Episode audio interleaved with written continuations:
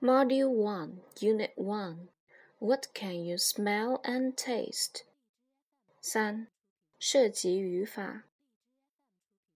一、or 表示或者，用在选择疑问句中。注意，选择疑问句回答不用 yes，不用 no。One. Is it a pear or an apple? It's a pear. It's an apple. 2. Are these potatoes or tomatoes? They are potatoes. They are tomatoes. 3. Do you like apples or pears? I like apples.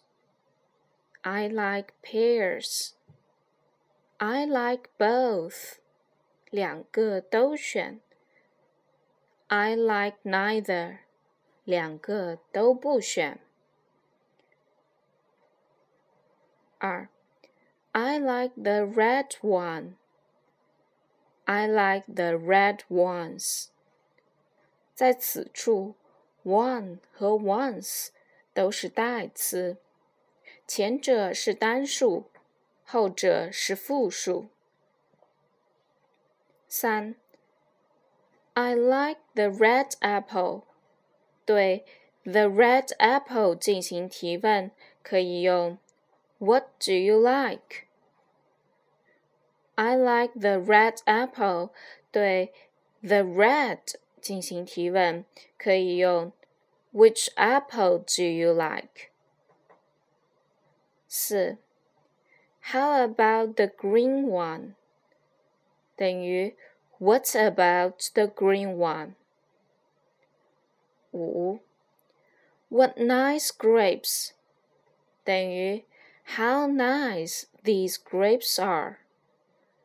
感叹句可以用 what 加形容词加名词的形式，也可以用 how 加形容词加名词加动词的形式。六，also 同样也放在句中，too 也放在句尾，例如。I like it too 等于 I also like it。七，Not at all，一点儿也不。例如，I don't like apples at all，我一点儿也不喜欢苹果。These grapes are not sweet at all。这些葡萄一点儿也不甜。